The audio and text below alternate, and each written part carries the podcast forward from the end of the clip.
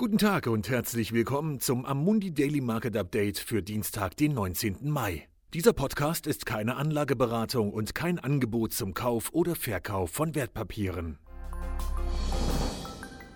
Wir sehen heute den zweiten Tag in Folge eine breite Rallye an den globalen Aktienmärkten, da Anzeichen starker finanzpolitischer Reaktionen in ganz Europa die Aussicht auf eine allmähliche wirtschaftliche Erholung erhöhen.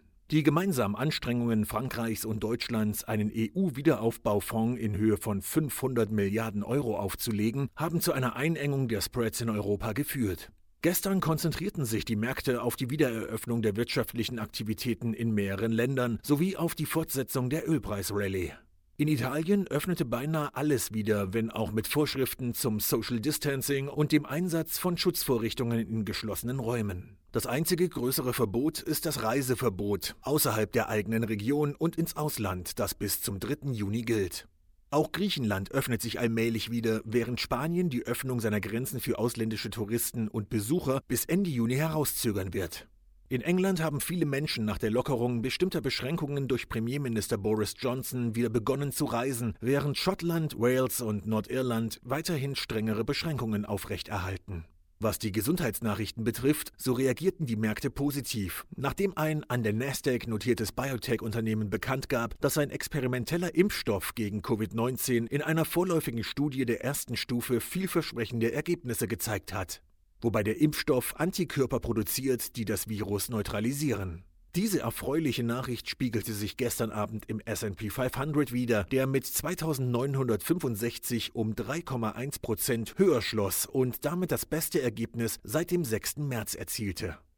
Nach Wochen, in denen große Technologieaktien an der Spitze standen, wurden gestern die größten Kursgewinne bei den Small-Cap-Aktien verzeichnet. Nachdem der Sektor durch den März-Crash am härtesten getroffen wurde, stieg der Russell 2000-Index um mehr als 6% auf 1334.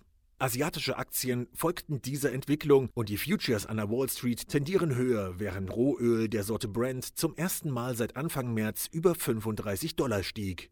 Vielen Dank, dass Sie sich das tägliche Marktupdate von Amundi angehört haben. Wir hören uns morgen wieder. Dieses Material dient nur zu Informationszwecken, ist keine Empfehlung, Finanzanalyse oder Beratung und stellt keine Aufforderung, Einladung oder Angebot zum Kauf oder Verkauf von Wertpapieren und Dienstleistungen dar. Dieses Dokument wird von Amundi herausgegeben und sofern nicht anders angegeben, sind alle geäußerten Ansichten die von Amundi zum Zeitpunkt der Veröffentlichung. Diese Ansichten können jederzeit ohne vorherige Ankündigung aufgrund von Markt- und anderen Bedingungen geändert werden und es kann nicht zugesichert werden, dass Länder, Märkte oder Sektoren sich wie erwartet entwickeln werden.